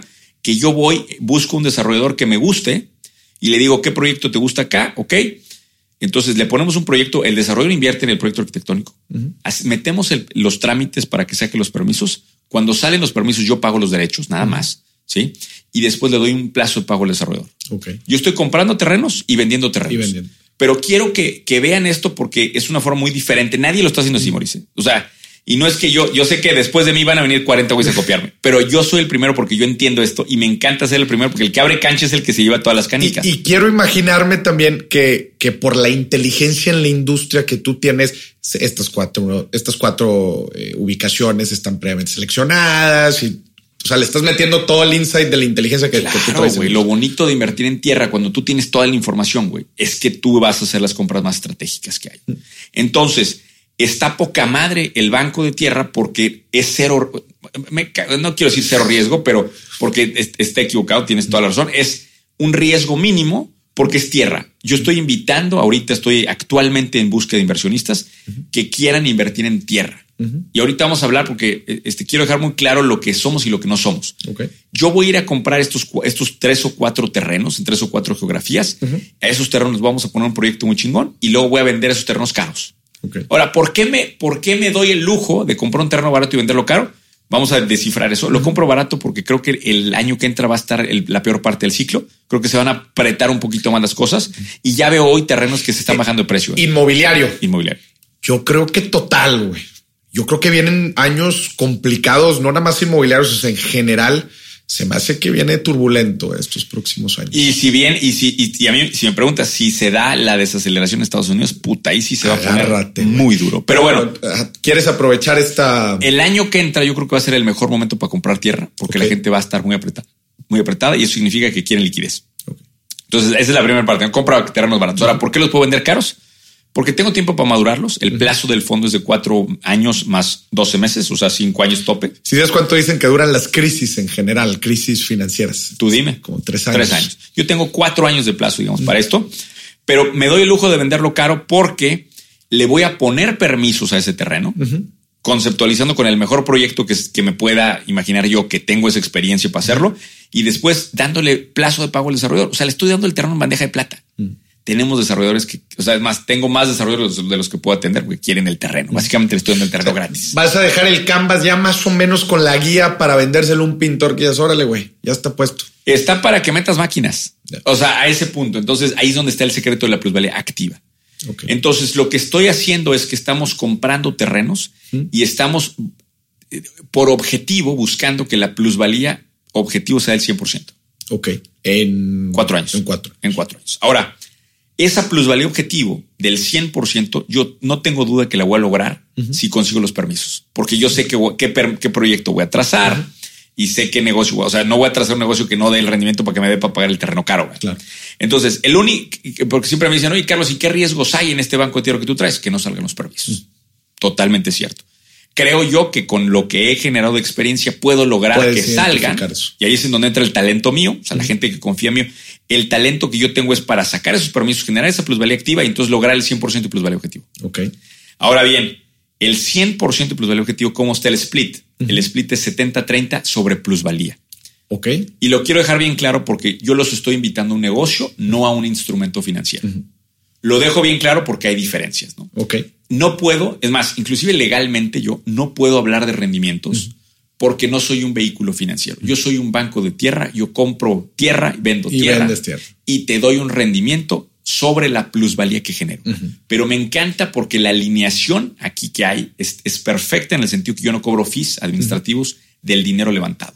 Okay. Cero fees, comisiones. Hay, hay comisión del 2% para la, la venta okay. y hay los gastos de prediales y seguridad del terreno, que básicamente es el, las, las, este, las, bar, el, el, las rejas que vamos a meter los terrenos. Okay. Pero no hay un fee administrativo por gestionar. Por eso. gestionar. El... Yo voy a gestionar todo eso, digamos, eh, y básicamente lo que eso implica es que yo voy por el resultado. Uh -huh. Estamos alineados perfectamente. Uh -huh. Y el es 70-30 de plusvalía nada más. Okay. Entonces quiero dejar eso bien 70 claro. para el inversionista, 30 para nosotros como administrador okay. del resultado. Entonces, eh, el fondo este que estamos levantando, la primera cosecha, que ahorita te quiero hablar de cosechas. O sea, eh, tú, tú, 230, 2% para entrar, 30% de tu plusvalía. Es correcto, es correcto. Ese, ese es, el, ese es básicamente para que lo, el, el para que lo tengan bien esto. Ahora, el, y, y, todo esto, este, por supuesto, si a alguien le interesa, van a poder escudriñar y revisar uh -huh. toda la información junto con su analista financiero, su analista legal. Pero, pero lo que quiero dejar base es que realmente eh, el, ese 2%, yo, yo se lo estoy dando a mis vendedores. Yo voy realmente por la plusvalía. Le estoy apostando que yo puedo generar ese resultado. Está poca madre porque si mi rendimiento es malo en plusvalía, o sea, si lo que yo logro de plusvalía es mala, pues yo voy a llevar. Los incentivos están alineados. Estamos alineados. ¿no? Ahora, habiendo dicho eso, eh, el, el, tema aquí es eh, cómo está estructurado legalmente, porque ese es todo el secreto de esto. La gente que quiere entrar en tierra, mucha gente entra en tierra y no se da cuenta que cuando entras en tierra los rendimientos son malones por la doble escrituración. Hay una, hay una tasa eh, fiscal fuerte porque pues tú compraste, pues lo paga, bueno, en este caso el vendedor pagó los, los, los, impuestos, pero llega el momento de vender y de la plusvalía te van a comer, una, buena parte. Entonces, es, la forma como estructuramos esto es bastante sofisticada para lograr hacer más eficiente fiscalmente. Entonces, ¿cómo entran? Los eh, inversionistas aportan a una SOFOM okay. a través de un contrato de crédito de interés variable. Ok. ¿Sí? La SOFOM nos valida cumplimiento de ley antilavado.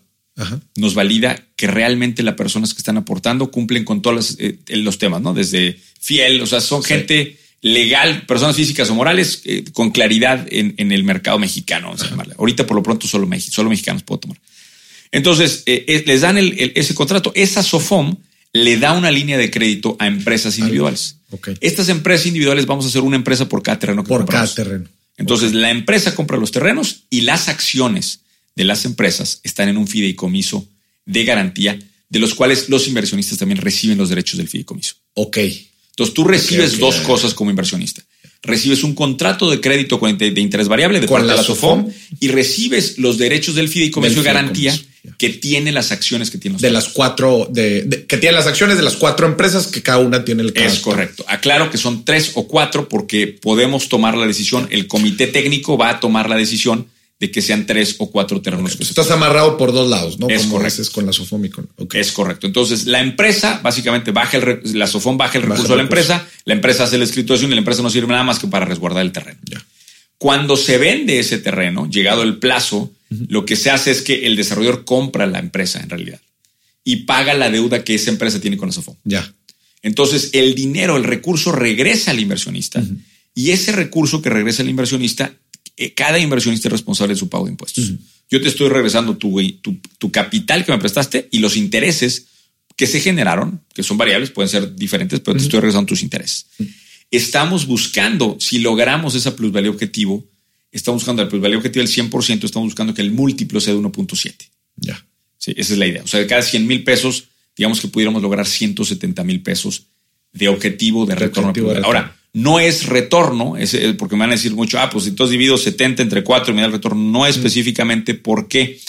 Porque los terrenos se van vendiendo, pueden venderse desde el año dos y medio, porque yo le doy plazo de pago al desarrollador. Uh -huh. Se venden y me empiezan a pagar. Ya. Y entonces me empiezan a pagar y yo empiezo a regresar el dinero. Empieza a regresar el dinero. Y Ahora puede ser a, algo antes, ¿no? Es correcto. Entonces el rendimiento pudiera ser mayor que esa división simple de 70 entre sí, 4 sí, porque sí. dependo de los momentos específicos en donde voy regresando. Pero quiero dejar bien claro esto por, por eh, regulación. Yo no puedo hablar de rendimientos. Yo hablo de plusvalía. Oye, vaya que hay empresas que están metidas en un temota por eso. Y, y lo siguen haciendo, cabrón. o sea, es más, me sorprende desarrolladores inmobiliarios que conocemos eh, desarrollos inmobiliarios que conocemos, güey, que, que, están hablando de rendimientos y te ofrezco tanto rendimiento. A ver, güey, no se puede. O, si no eres una empresa regulada por, por la Comisión Nacional de Valor, no puedes ofrecer rendimiento. Conozco varias que ahorita no están haciendo publicidad por eso mismo, porque están, están bloqueadas. Yo lo dejo bien claro. Yo no ofrezco rendimiento. Yo ofrezco plusvalía. Uh -huh. Y entonces tú estás. Y esa metido, es tu proyección. Estás metido en un negocio que compra y vende terrenos y tú recibes un porcentaje del margen que logramos de esos terrenos. Eso es así, así de sencillo y claro. Yeah. Ahora, lo, lo, interesante de los tickets de inversión, Mauricio, uh -huh. antes de escuchar tus preguntas, es que tengo tickets de inversión de 250 mil pesos y de 500 mil pesos. Ok. Entonces lo hace muy atractivo por el, el, ticket tan bajo que es. Uh -huh. Ahora, todo esto lo estoy haciendo por cosechas. Uh -huh. Esta es la cosecha 2019. Estoy levantando el capital en 2019. Uh -huh. Eh, de ahí, después viene la del 2020. Voy a hacer otra cosecha. Okay. Quiero hacer una cosecha más grande. Okay. De hecho, quiero que tú me ayudes a hacer otra cosecha más grande. Si esto te llega a, a, gustar, si te gusta como pero, como lo estamos haciendo quiero hacer una cosecha. O sea, quiero hacer, eh, ahorita te platico un poquito de los montos totales, pero voy a duplicar la cosecha dos años consecutivos. Okay. Y en el cuarto año quiero levantar una secade. Yeah. Este es el plan, porque luego me dicen, oye, ¿hacia dónde vamos? Bueno, quiero levantar una secade de unos mil, mil quinientos millones de pesos, para este modelo que yo creo que puede soportarlo. Pero pues este es mi primer, es la primera vez Es que levanto primera. capital, totalmente de acuerdo, pero como, como todas cosechas, güey, cuando es tu primer cosecha le pones todo el cariño. Yo claro. estoy, el, el 80% de mi tiempo, para que no lo duden, el 80% de mi tiempo es esto. Este, pues me dicen, es que Carlos, los videos y las conferencias, yo voy de tour, sí, de repente me encanta estar en el pedo, pero esto es mi vida. Esto es lo que estoy haciendo ahorita, para que sepas, Mauricio. Entonces, eh, muy contento porque me siento tan tranquilo de ir por el dinero de mi abuela, cabrón, porque es tierra. O sea, cualquier pendejo hace, hace lana con tierra, güey. Eh, y, y si ponemos un güey brillante con información a comprar terrenos, con un comité que lo esté supervisando, con un comité técnico, pues creo que el resultado puede estar ahí. Entonces, eh, a mí de repente me dicen esto, oye Carlos, y, y es buena este, este que si invierto en esto o en otro, ¿se lo pudieras presentar a tu abuela, cabrón? ¿Te sientes con la suficiente confianza? Yo me siento hoy con la confianza de presentárselo a mi abuela porque realmente vamos a ir a comprar tierra. Ahora sí, tus preguntas. Escucho tus preguntas. Eh, ¿Cómo vas? ¿Ya empezaste? Ya, eh, la verdad es que no hemos lanzado oficialmente el fondo Ok. porque no tengo la plataforma tecnológica lista. Ok. Estoy a días. ¿Lo quieres eh, sistematizar todo? Todo, muy todo está, de hecho, el fiduciario es digital. ¿Qué Ok. quiere decir esto? Que todos los contratos eh, están es- digitalmente. Tú entran a la plataforma, todas las escrituras van a estar digital disponibles en la plataforma. Reporteo en la plataforma semestral, información del comité técnico en la plataforma, todo está en la plataforma. Eh, nada más para clarificar, entonces el plazo, de- el plazo del, del banco son cuatro años, pero conforme se vayan vendiendo, tú vas retornando. Em- eh, se empiezan a dar las primeras ventas de, de terrenos al año dos y medio o tres. Ese es el punto donde esperamos, porque son 12 meses de plazo a los desarrolladores. Entonces ahí se empiezan a vender y empieza a regresar el flujo conforme van cayendo los pagos de los Ya. desarrolladores. El vehículo no está hecho para guardar el dinero. Entonces es un vehículo de paso. Lo que quiere decir es que me pagan y yo, Sí, yo lo regreso, lo voy regresando, lo voy regresando. No te regresa el dinero de golpe, te va regresando poco a poco hasta que yo completo la totalidad. ya. ¿Quién es el, el fiduciario? El fiduciario es Credix, eh, una em- em- empresa que está en Ciudad de México, tiene más de 40 mil millones de pesos en activos fideicomitivos, o sea, muy sólidos en lo que están haciendo. Eh, yo tengo de conocerlos varios años. Eh, de hecho, voy a tenerlos en, en entrevista, igual y si quieres te los puedo traer para acá de repente, porque vale la pena que los entrevistas son buenos tipos, que los conozcas. Eh, y la verdad es que me siento muy tranquilo de la chamba que están haciendo ellos, porque además estamos en comunicación en el desarrollo de la plataforma. Eh, o sea, lo estamos haciendo juntos. La plataforma lista y yo en ese momento empiezo mi disparo. Ahorita ya tengo compromisos por 26 millones de pesos. Cu- Cuando digo compromiso es gente con papelería. eh, Ya con- listo para- listo para disparar. Y eso que no he empezado a hablar con mis miembros, que son los que Ya. van a terminar el levantamiento. El, esta cosecha es de 107 millones de pesos. Eh, un mínimo de aportación de los socios, o sea, un servidor y, y mis otros dos socios de 7 millones. Mínimo. Estamos evaluando todavía cuánto. Probablemente es un poquito más. Stake, eh, stake in the game. Claro, claro, estamos adentro. Eh, y porque además nuestros empleados también van a meter lana. Este, Los empleados del de 4S, del- los empleados de I11, eh, mi gente cercana. Entonces, si sumas mi Friends and Family, probablemente vamos a llevar mucho más, porque de repente me dicen, Carlos, ¿cuánto? Digamos, dinero Carlos son 7 millones, pero vamos a evaluar que entre mis gente va a ser mucho más. Ya. Eh, La primer, te digo, el, pri- el primer, la primer levantamiento es de 100 millones. El año que entra buscamos sean 200. La siguiente cosecha, luego nos vamos a 400 y luego nos vamos a la secade con mil millones de pesos. Ese es el programa idóneo El- que, estoy, idóneo. que estoy programando. Ah, Hay varios puntos críticos que, que yo le veo y que seguro ya los tienes bien identificados. Uno, que yo creo que ahí está la mayor parte de tu craft, que es pues, la selección de terrenos. Claro. creo que ahí está la... Y, y de hecho voy a decir una cosa aquí importante. Si hay un inversionista que aporte más de 10 millones de pesos, ahorita estamos en pláticas con tres, Ajá, vamos a darle un asiento en el Consejo el Técnico. consejo. Entonces, eh, la decisión no es mía, desde el Consejo ¿Quiénes Técnico. están en el Consejo Técnico? Está especificado en el prospecto. Es mi, o sea, mi socio Nacho Torres, que es el director de 4S. La persona que ve inteligencia en 4S también está sentada en el consejo, que tiene mucha información. Dos externos, un servidor y la directora de John Tierra, que es Paula Saucedo, también está en el consejo. Me imagino que tienes eh, los 250 eh, mínimos, los 250 mil pesos mínimos por temas de, de, de papelería, administrativos, operación, que luego se vuelve muy, si, si- si le tratas bajar, de ahí se empieza a volver la carga muy, administrativamente hablando, con mucha carga, ¿no? Sí, el fiduciario nos dio un tope de personas que puede atender porque hay que fiel, hay que hacer un trámite, o sea, hay que firmar contratos cara a cara, o sea, no está tan fácil. Entonces me dio un tope de 400 personas. Te soy franco, sí hubo un ticket de 100 mil. Mm. Este lo lancé un día y tengo 155 personas queriendo ese ticket. Mm. Entonces voy a tener que decirle que Vas no. a tener Sí, eso, te voy a hacer, te voy a hacer bien franco, Mauricio. O sea, tuve un ticket de 100, puse una historia en Instagram Y órale, y se acabaron esos tickets de 100. Ya. Entonces, este, ahora son 100 tickets de 250 mil, los que estoy buscando, que ahorita no me acuerdo exactamente el número que llevamos, pero ya llevamos avanzados, y 130 tickets de 500 mil para cumplir la primera cosecha. Con que yo levante más de 50 millones de pesos, yo voy a ir adelante a la cosecha. Este, es decir, si no llego a los 100, ¿Cuál es tu target en tiempo? de aquí a diciembre. Aquí porque diciembre. yo arranco, yo, yo el 31 de diciembre, Maurice, te, te voy a mandar un mensaje de feliz año nuevo con ya está la colocación del fondo a este nivel. Eh, en el prospecto financiero me da hasta marzo del año que entra, me da primer trimestre, pero realmente yo quiero cerrar el año con la colocación terminada. Eh, el primer semestre del año que entra hacemos la compra de terrenos. Este, y bueno, y ahí empieza el plazo de los cuatro años que te digo. Perfecto.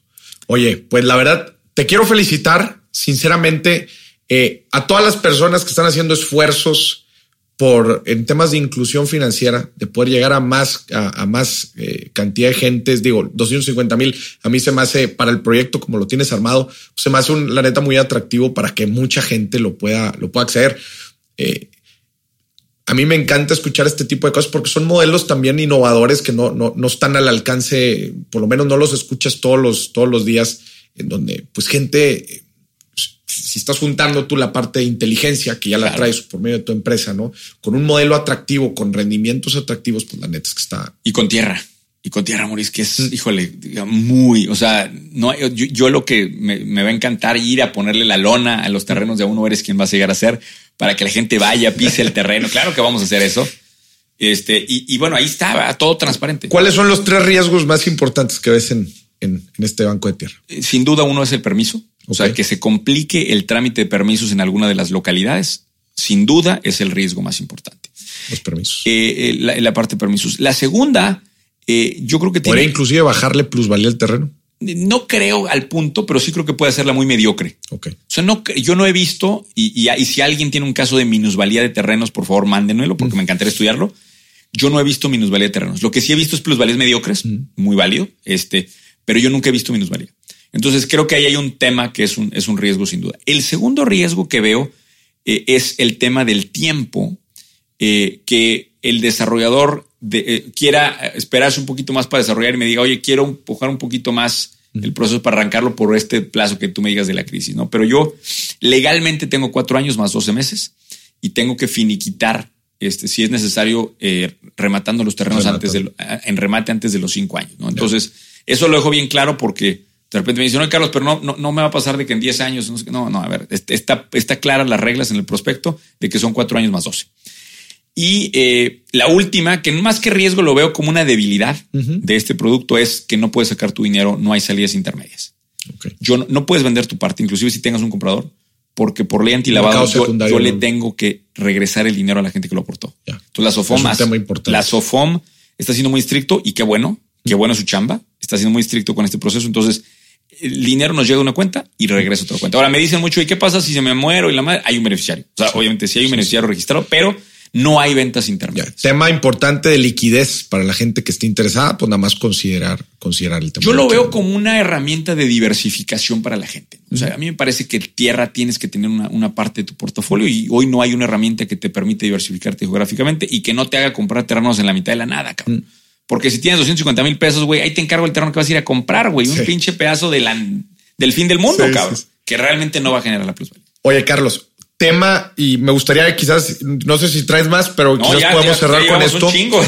Oye, el Nos digo, van a mentar la madre de las dos horas, Lo güey. vamos a partir, güey, en dos. Oye, este, una parte importante que mencionabas dentro de este, de este camino, de este proyecto del Banco de Tierra, era la parte de comprar barato, ¿verdad? Que pues la, sí, se habla mucho, eh, se, empiezan a ver indicadores macroeconómicos de desaceleración, lo vemos en China, Estados Unidos, este, que probablemente en un año, dos años, pues pueda haber problemas en ciertas industrias, e incluida la inmobiliaria, que puede hacer que los precios bajen.